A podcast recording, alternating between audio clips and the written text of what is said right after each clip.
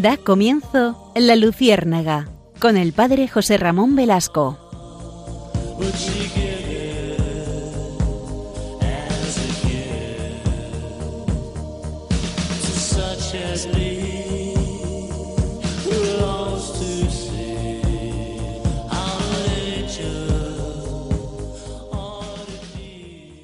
Corría el año de 1867. En ese momento, un filósofo y teórico de la economía, Carlos Marx, publica un libro que ha sido fundamental en la historia de la, literatura, y en la historia de la economía, y en la historia también de la relación social. Es El Capital. Este libro que que lo publica en Inglaterra, puesto que allí se encontraba, él había sido exiliado de su país y se encontraba en Inglaterra con Engels estudiando precisamente esa economía que él quería iluminar.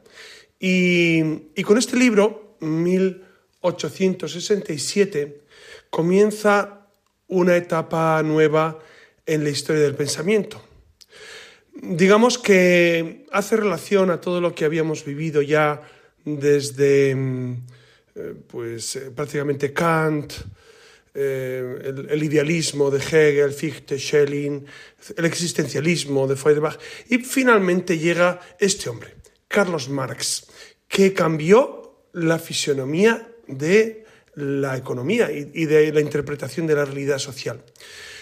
Tiene algún aspecto positivo, pero hay muchas cuestiones muy complicadas en este libro que desde el humanismo cristiano podemos, eh, podemos digamos, eh, valorar negativamente. Eh, el, libro de Marx tiene tres tomos fundamentalmente, el proceso de producción del capital, el de circulación y el de producción capitalista, etc. Es una crítica despiadada al capitalismo. Ustedes dense cuenta que en el siglo XIX nos encontrábamos precisamente eh, en esa gran revolución eh, industrial, económica, fundamentalmente en Europa y en Estados Unidos por extensión, pero fundamentalmente en Europa. Y, en, esa, y en esa dinámica precisamente surge la voz de Carlos Marx invitando a vivir una economía em, pues, comunista, que después llamaríamos marxista, precisamente por su fundador, que se distancia mucho del pensamiento del humanismo cristiano, que efectivamente en el siglo XIX todavía no había sido propuesto con líneas nítidas, prácticamente hasta León XIII, año 1891, en que la encíclica Renum Novarum eh, quiere poner luz sobre las sombras que arroja precisamente esta realidad. Y si me permiten esta noche, vamos a abordar este, esta cuestión la cuestión de, qué tiene que decir la Iglesia Católica sobre la economía. Por eso, muy buenas noches a todos y espero que, este programa nos ayude a, a, centrar esta realidad, porque también hemos tenido estos días el foro de Davos en enero y seguramente muchos de ustedes se han preguntado qué sentido tiene ese foro, por dónde va la economía. Ustedes seguramente bueno, pues tienen también su opinión económica sobre unos partidos políticos u otros, cómo se desarrollan. Es necesario, yo creo, eh, recordar qué dice la Iglesia sobre la economía, porque seguramente recordando lo que dice la Iglesia, eso nos iluminará. Fíjense que la Iglesia siempre trata de iluminar todos los aspectos humanos.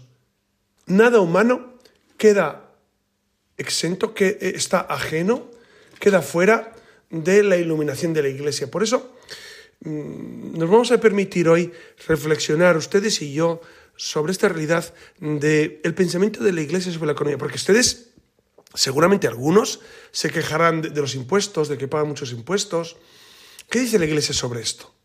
¿Qué dice? Porque nos interesa lo que dice la Iglesia siempre, no mi opinión o la opinión de algunos economistas, sino lo que la Iglesia, y 21 siglos de Iglesia son muchos siglos, como ustedes saben, y hay mucha reflexión de fondo sobre cuestiones fundamentales, pues efectivamente tenemos que, unirnos a ese pensamiento, sobre todo porque es un pensamiento que ha funcionado. Es decir, lo que la Iglesia nos ha invitado a pensar, ha reflexionado especialmente en la vida de, los, de, pues de las personas. Por eso, ¿qué dice, qué dice la, la reflexión económica de la Iglesia? Yo me ceñiría especialmente a, algunos documentos fundamentales. Ustedes saben que Juan Pablo II, San Juan Pablo II, mejor dicho, em, publicó tres encíclicas sociales. Claro, él venía de un mundo, de un mundo mm, complicado. No sé si más o menos que ahora, eso, eso no lo sé, pero venía nada menos que de la Polonia invadida por, invadida por, los, por los rusos y, sometida por los rusos, eh, un Estado comunista, con una dictadura de Jaruzelski, el general Jaruzelski, con eh, el famoso movimiento Solidaridad, que, quería precisamente pues, fomentar esa libertad de, los obreros. Él venía de, esa realidad y publica tres encíclicas fundamentales. Una es labores, labor in Searchens, es el del año 1981, por lo tanto, tres años después de comenzar su pontificado, publica esta encíclica, 1981, sobre el trabajo humano, sobre el trabajo humano, ¿no?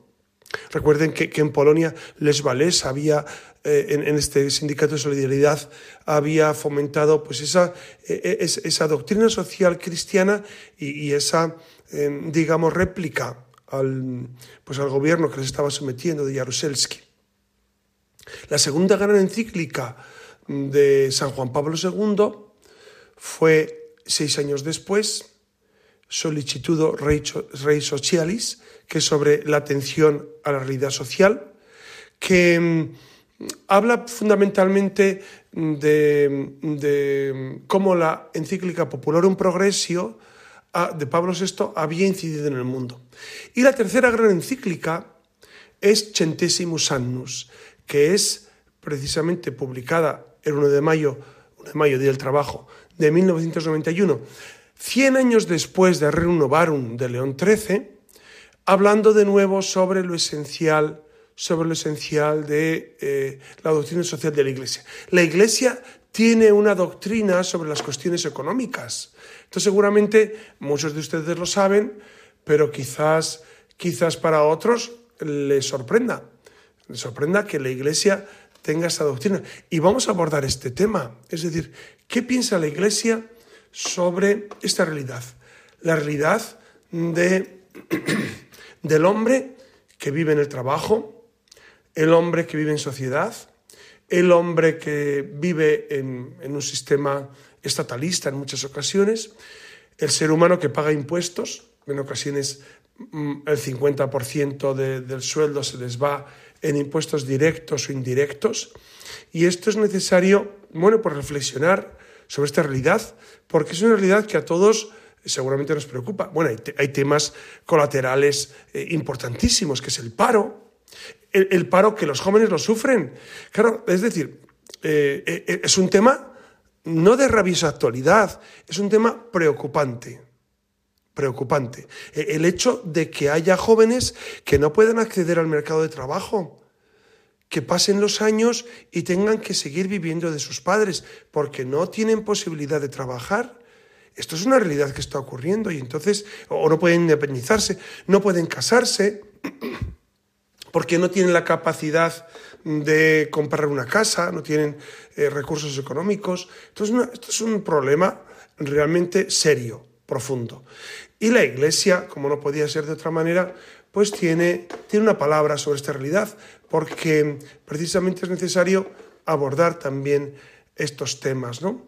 Eh, hubo un documento hace unos pocos años, eh, en 2018, o hace cinco años, de la doctrina de la Congregación para la Doctrina de la Fe y el Dicasterio para el Desarrollo Humano Integral, que em, hablaba sobre esta realidad actual, ¿no?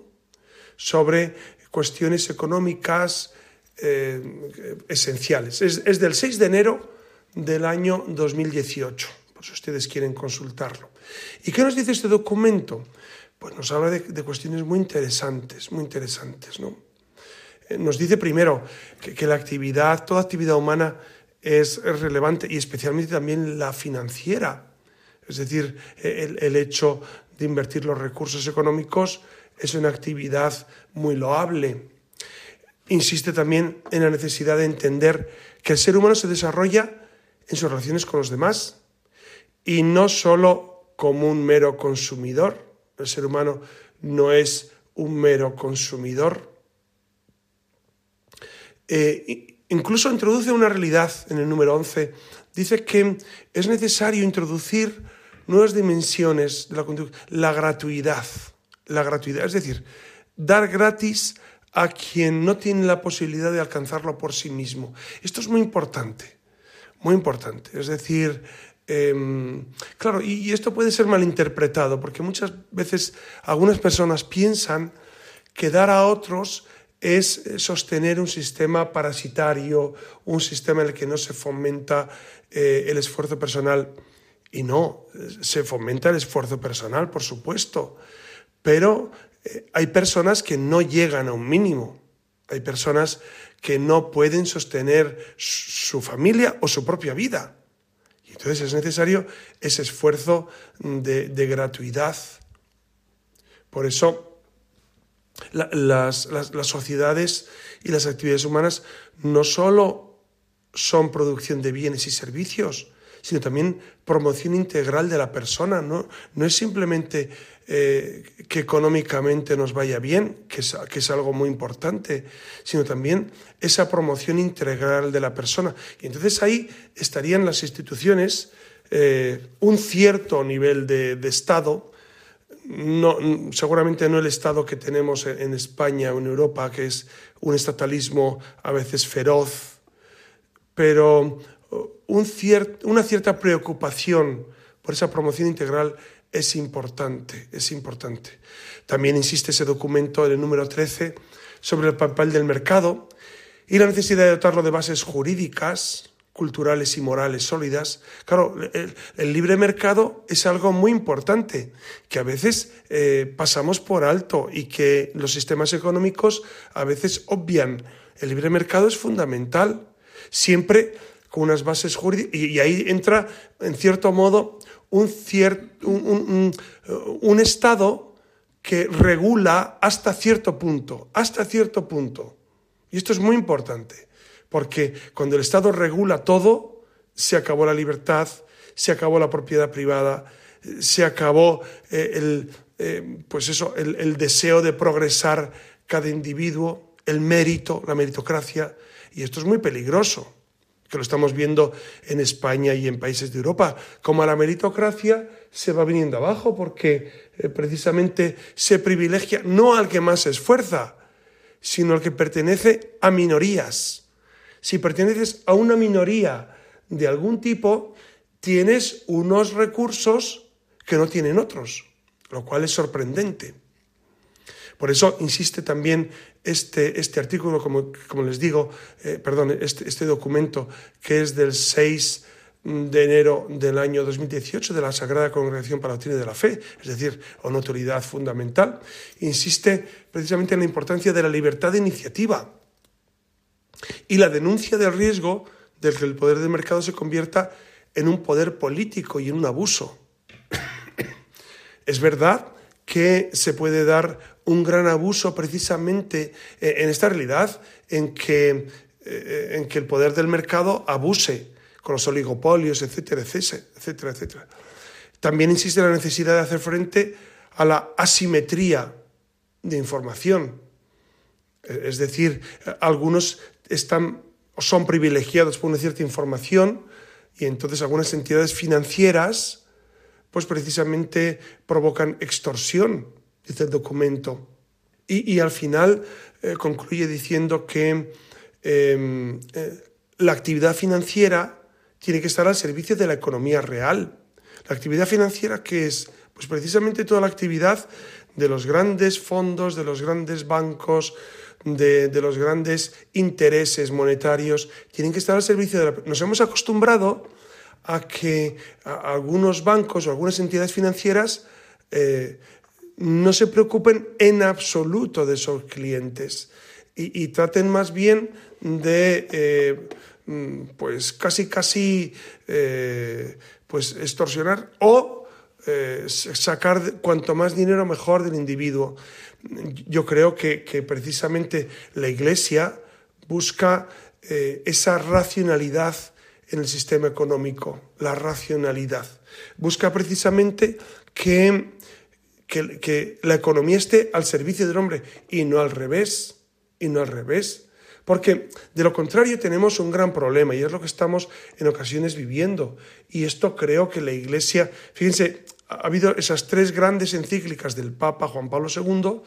En esos últimos años no hemos tenido una encíclica social, pero seguramente eh, anhelamos esta realidad, una gran encíclica sobre el tema social, sobre cómo eh, el mundo, y especialmente los católicos, tenemos que desenvolvernos a, nivel económico, a nivel económico. Es decir, no es justo lo que estamos viviendo. Eh, Europa, en concreto España, se va empobreciendo, la clase media va desapareciendo, la pobreza, la clase pobre va aumentando cada vez más, entonces el poder adquisitivo va bajando y, esto es lentamente, este proceso es un proceso lento, pero que poco a poco provoca más y más desigualdades.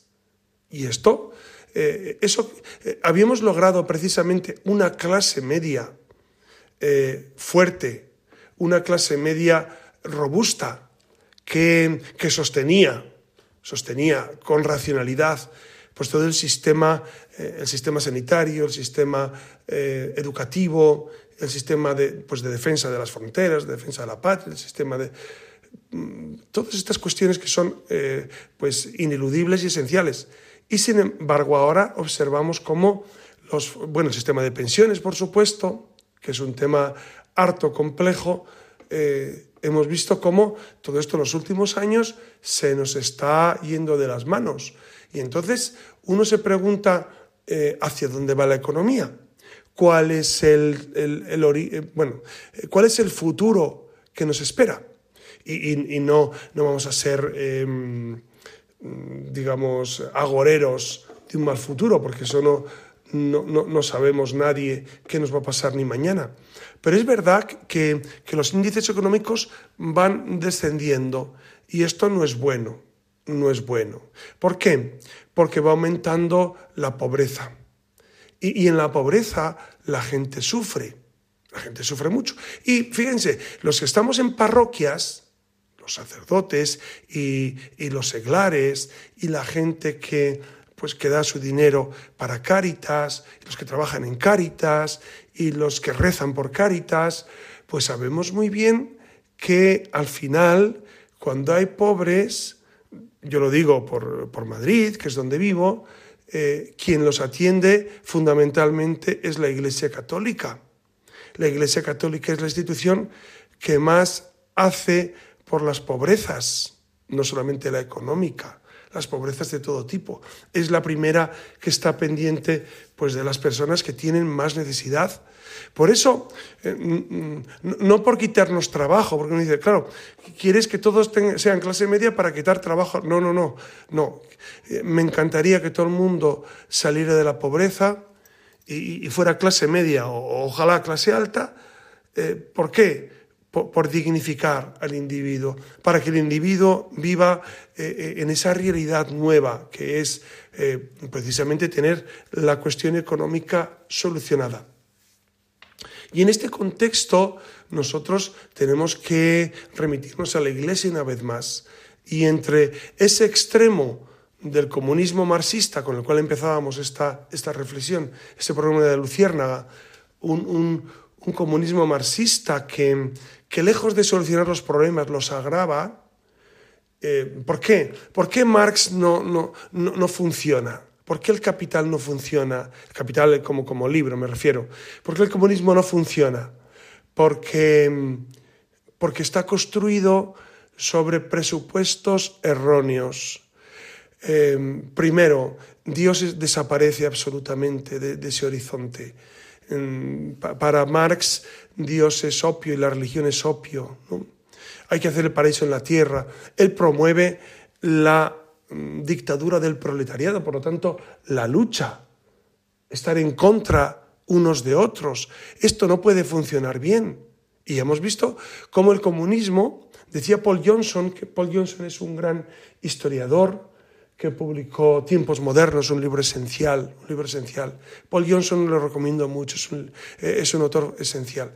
Y, y, este hombre decía que el comunismo ha causado más de 100 millones de muertos, efectivamente, no, no, no solamente en Rusia, sino en todos los países donde el comunismo se ha extendido. Eh, el comunismo no puede ser muy bueno cuando eh, necesita tantos muertos para ser llevado a Y luego hay otra cuestión. Ustedes piensen qué país comunista o socialista extremo eh, vive en armonía, vive en paz, progresa, la clase media se va engrosando, va viendo cada vez menos pobres y más clase media y un sistema. Dígame un país. Claro, qué país con estas ideas funciona? Ninguno. No hay país que funcione con estas ideas. No hay. ¿Por qué? Porque son contrarias al ser humano. Entonces, por eso precisamente la Iglesia, y, me remito de nuevo a la encíclica Centesimus Annus de Juan Pablo II, propone que la economía al servicio del hombre eh, eh, no, no, abrace el, marxismo radical ni el capitalismo agresivo y salvaje, ese capitalismo que, busca simplemente eh, provocar más y más riquezas a, los, oligarcas, sino que hay un capitalismo, un capitalismo sensato, un capitalismo en que, por supuesto, se ocupen de la propiedad privada y se defiende la propiedad privada, pero, pero siempre teniendo un, un gran sentido social, un gran sentido de esa justicia social Vamos a hablar después de la justicia social porque es un tema ahora muy debatido. En estos últimos meses el tema de la justicia social ha sido muy debatido. De hecho, mi ley en, Argentina, eh, del cual vamos a hablar después, eh, él, critica profundamente. Vamos a hablar de esta realidad, a ver, a ver qué tiene esto de justicia social, a ver si es bueno mantenerla o, es una cuestión que la Iglesia se ha inventado, porque, porque es la Iglesia Católica la que, la que primero eh, ha hablado de esta realidad. Entonces, interesa mucho. Si les parece, vamos a tener un momento ahora de, intermedio musical y, yo voy a seguir eh, proponiéndoles a ustedes a Pavarotti, nada menos. ¿Y por qué Pavarotti? Bueno, aparte de que a mí en concreto me fascina eh, su modulación de voz, su modo de interpretar las obras, Em, su persona también, independientemente de, algunas cuestiones que él vivió, ¿no? Bueno, pues que, que, no entramos en ellas, cuestiones personales, etc. Pero seguramente de los tenores eh, es de lo mejor, de, lo mejor que hemos tenido. Interpreta en este momento Panis Angelicus. Panis Angelicus es pan de los ángeles, que se refiere a la Eucaristía. Panis Angelicus es un tema, eh, la letra está compuesta por Santo Tomás de Aquino. Saben que Santo Tomás de Aquino compuso muchas, eh, muchos temas, poesías, etcétera, reflexiones sobre la Eucaristía, porque en el siglo XIII eh, había un gran resurgir de esta devoción eucarística. Y la música la puso César Frank, y, les va a sonar el tema y les va a encantar. Les va a encantar, estoy convencido. El Panis Angelicus de de Pavarotti. Entonces les dejo con este tema y enseguida continuamos.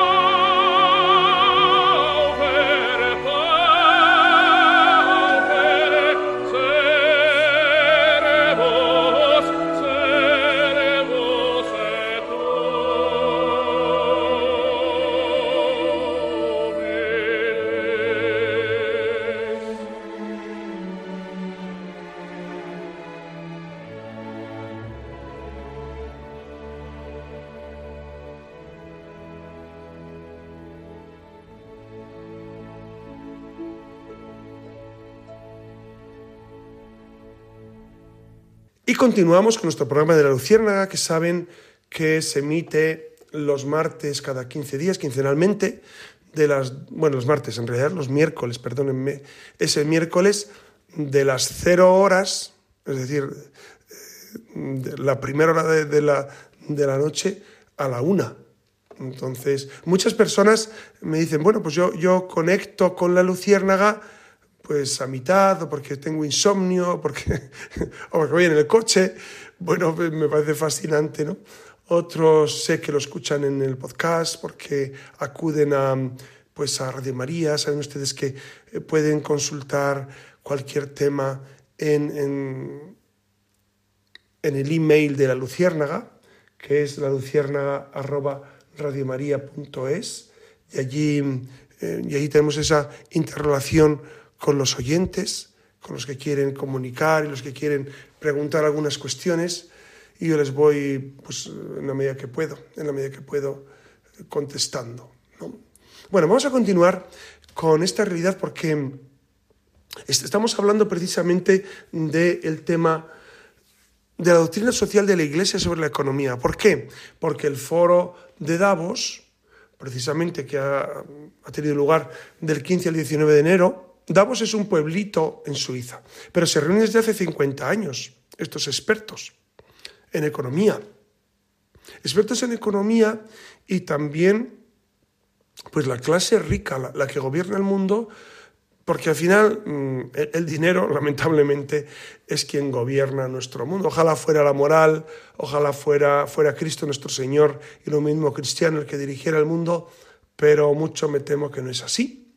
Entonces, este foro de Davos, que se ha reunido del 15 al 19 de enero, em, se centraba este año en el tema reconstruir la confianza. Reconstruir la confianza. Fíjense que el título es bien interesante, ¿no? Reconstruir la confianza. Y, esta reunión ha acogido a más de 100 gobiernos y a mil empresas asociadas. Las mayores empresas estaban allí. Es decir, las empresas, las empresas eh, eh, más importantes del mundo allí estaban. ¿Por qué? Pues porque les interesa también hacer, hacer lobby y hacer eh, contactos y, aumentar, y luego también defender sus derechos, defender sus derechos, ¿no? Em, a mí me ha, me ha, sorprendido mucho uno de los mensajes que sea, porque he, leído ah, bastantes mensajes de, algunos de los dirigentes que giran en torno a, cuestiones muy similares, ¿no? en las cuales, bueno, no se hace mención en absoluto, vamos, yo no he escuchado prácticamente mención al humanismo cristiano y a, la visión cristiana de la economía, que, sería mucho más racional y el mundo eh, funcionaría mejor si hiciéramos más caso a lo que Cristo a través de la Iglesia nos dice. Estoy convencido, estoy persuadido de que si viviéramos más eh, esas encíclicas de Juan Pablo II, Labores en Serchens, especialmente, y Annus, pues nos iría mucho mejor a nivel económico. Pero bueno, como no suele ocurrir, pues es necesario rescatar todo lo bueno que, ha habido. Se ha hablado bastante de la inteligencia artificial. Eh, bueno, como una inteligencia artificial saben que es, eh, es ese modo de controlar o dirigir o potenciar que las tecnologías transforme la realidad, la realidad humana. Es decir, la inteligencia artificial es, proponer un nuevo modo de, eh, no solamente de economía, sino de producción, de producción en general, incluso de interrelación eh, entre las personas. Por eso, mm, inteligencia artificial puede revolucionar el mundo para bien o, o no también, es decir, para mal. Y, es necesario reflexionar. La Iglesia también está reflexionando mucho sobre este tema, sobre este tema porque, porque puede ser un gran elemento, como ha sido Internet. Internet, desde que surgió en los años 90, a finales de los 80 en realidad, ha sido un elemento muy positivo a nivel evangelizador, muy positivo. También, también ha tenido elementos negativos, pero es necesario em, usarlo para el bien, usarlo para el bien. Y la Iglesia ha hablado también eh, sobre esta realidad de la inteligencia artificial. El, foro de Davos, de alguna manera, lo que ha propuesto es eh, que esta cuarta revolución industrial, que es ya eh, pues el Internet de las cosas, sea liderada por un humanismo cristiano que realmente nos haga a todos más felices. También se ha hablado de la Agenda 2030 en este foro de Davos, una agenda que pues que seguramente en algunos de esos apartados es contraria a, pues a lo que la Iglesia piensa, a lo que el mismo cristiano piensa sobre lo que debe ser el hombre, porque es eh, la, Agenda 2030 incluye mucha manipulación. Ya tuvimos un programa sobre la Agenda 2030 hace creo que un año, creo, pero se, puede retomar el tema porque porque hay otras cuestiones eh, influyentes. Y también ha abordado el tema del el cambio climático, cómo eso puede afectar a la economía, etc. Saben que el cambio climático también lo aborda el Papa en, perdón, en varios documentos y entonces, eh, bueno, pues la Iglesia también tiene ahí una opinión sobre esta realidad. ¿no? Pero a mí me gustaría detenerme en un discurso que me ha parecido muy interesante, muy interesante, que es el de Milley, Javier Milley. ¿Quién es Milley? Eh, seguramente muchos le conocen, muchos de ustedes le conocen, es el actual presidente de Argentina. ¿Cómo ha llegado Milei a gobernar? Porque Milei es, es liberal, muy liberal. Eh, ¿Cómo ha llegado a gobernar en un país, eh, Argentina, que ha sido... Mm, resumiéndolo, el, peronismo que ha vivido eh, es, un cierto socialismo. Es que no es exactamente, no, no se puede equipar, pero para que me entiendan, en general simplificando, es un cierto socialismo eh, con todo lo que se entraña, ¿no? Un país en el que eh, la inflación en el año 2023 llegó a más de 200%. Les repito el dato, porque esto es importantísimo. A final del año 23, el año pasado, llegó, llegó la inflación a más del 200%. Es una barbaridad. Es un país prácticamente quebrado. De hecho, Milei, cuando llegó, eh, él, fue proclamado presidente después de, de, haber sido elegido por el 56% de los argentinos. Esto es importantísimo. Nunca nadie había sido elegido por tanto, por tanto margen. Bueno, pues el 10 de diciembre él asumió el cargo y, lo primero que dijo, una de las primeras cosas es, no hay plata, no hay dinero. Es verdad, eh, el, peronismo de, o el kirchnerismo, que es un peronismo, bueno, mm, de familia, digamos, eh, había agotado las arcas del Estado. Y, la gente, y había un 45% de pobres en Argentina. Ustedes recuerdan que Argentina eh, nos alimentó durante muchos años en tiempos de Franco, porque nos enviaba la carne, mucha carne que venía de allá, eh, era precisamente por esa ayuda para paliar el hambre de España en la posguerra. Bueno, pues era un país rico, Argentina, pero eh, las políticas de distinto, de distinto modo, no quiero entrar en, discusiones sobre esto, ¿no? pero han provocado que Argentina sea un país pobre, un país pobre o muy pobre. ¿No? Claro, una inflación de 200% es una barbaridad. Un 45% de pobres es una barbaridad, siendo un país como es riquísimo. Es un país riquísimo, con una cantidad de recursos naturales mucho más que España, por supuesto. Bueno, pues mi ley llegó al gobierno con estas ideas. Eh, mi ley, una de las cosas buenas que tiene es que no miente. Esto, esto es fascinante, ¿no? No miente. Mi ley en la campaña, en la campaña electoral dijo lo que después ha cumplido puede nos puede gustar más o menos, puede ser una realidad que, a ustedes les reconforte o no. Pero mira, no ha mentido. Esto, y esto con los tiempos que corren eh, me parece fascinante. La gente que votó ese 56% votó sabiendo lo que iba a hacer y él lo ha hecho.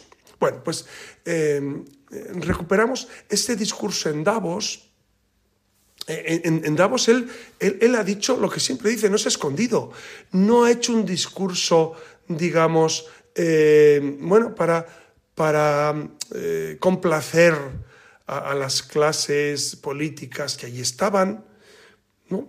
Entonces, eh, él ha dicho cuál es su visión, cuál es su visión de, la economía. Y dijo una cosa, bueno, empezó el discurso diciendo, estoy aquí para decirles que Occidente está en peligro. En todo el mundo, los líderes que deben defender sus valores se encuentran cooptados, o, digamos, em, condicionados por una visión del mundo que conduce al socialismo y a la pobreza.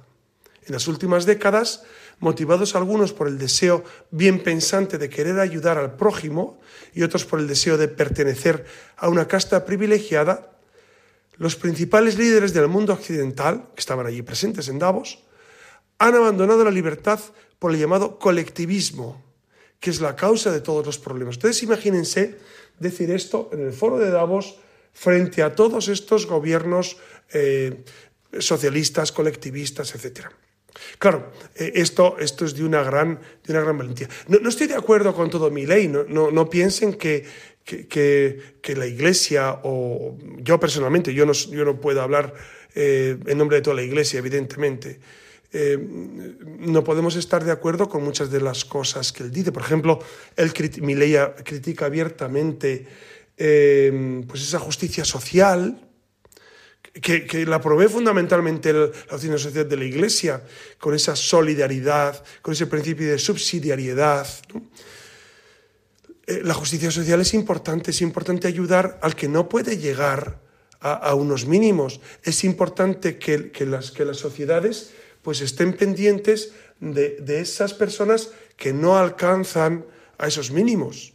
Es importante, es importante que exista una sanidad pública fuerte, una enseñanza pública fuerte, sin ideologías, sin ideologizar a los individuos, Eh, eso es fundamental, eso lo sabemos.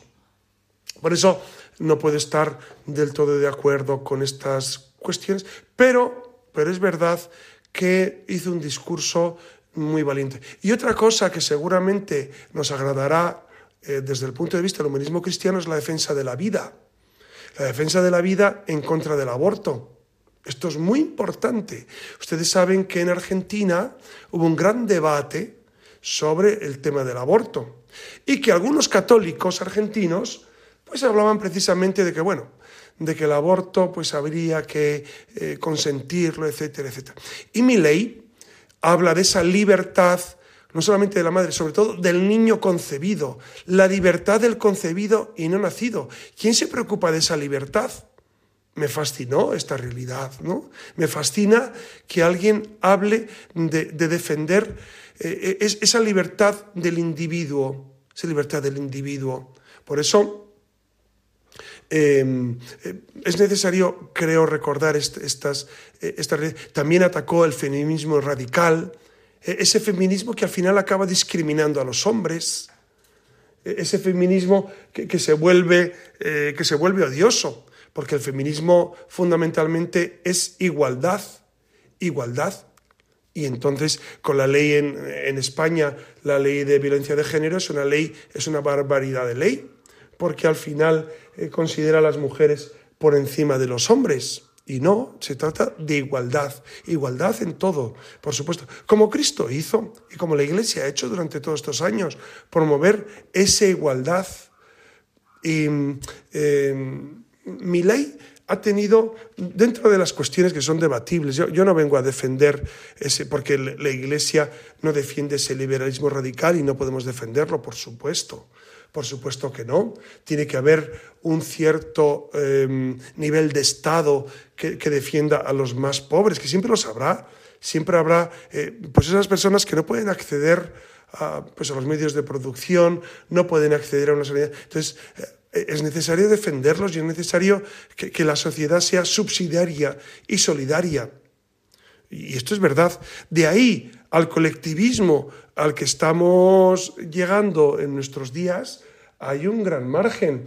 Eh, eh, el hecho de que los impuestos sean en ocasiones abusivos, y nos damos cuenta, claro, uno dice, y, uno puede hacer em, objeción fiscal pues no sería, no sería lo que la Iglesia propone, ciertamente, esa objeción fiscal. Sí podemos proponer en los foros adecuados que nuestros impuestos sean dedicados a cuestiones productivas, a favorecer a los más necesitados, a estar pendientes de los que tienen menos recursos. Claro, no no precisamente hacer garitos, hacer lobbies, hacer chiringuitos, que en España se, llama pues a toda esa, esa malversación de fondos que se da. A todos esos asesores, el gobierno actual tiene 870 asesores. Ocho, el gobierno, 870 asesores.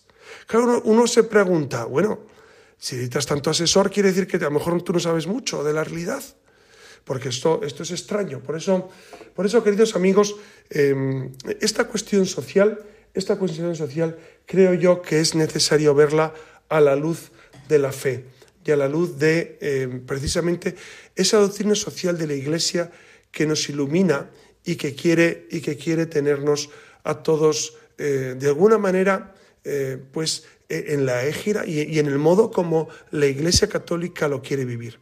Por eso, queridos amigos, en este programa hemos querido destacar esta realidad, la realidad de una iglesia que se preocupa de todo lo humano.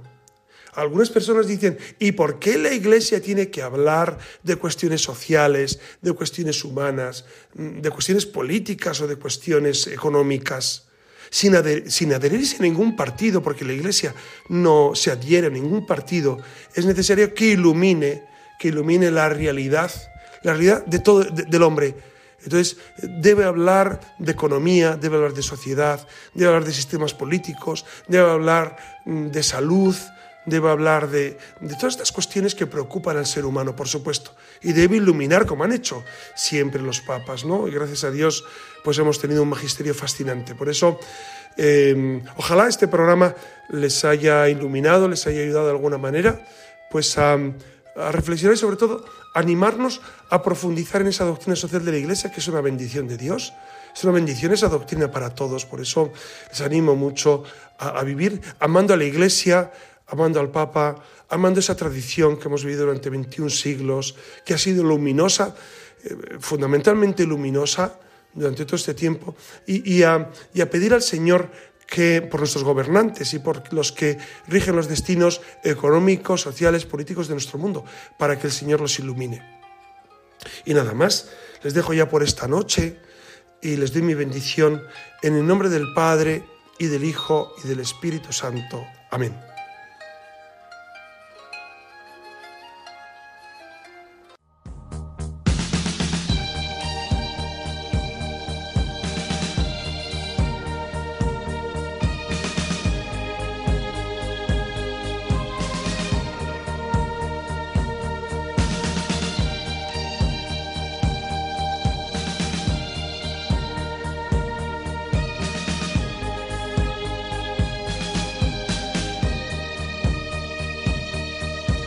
Han escuchado en Radio María La Luciérnaga con el padre José Ramón Velasco.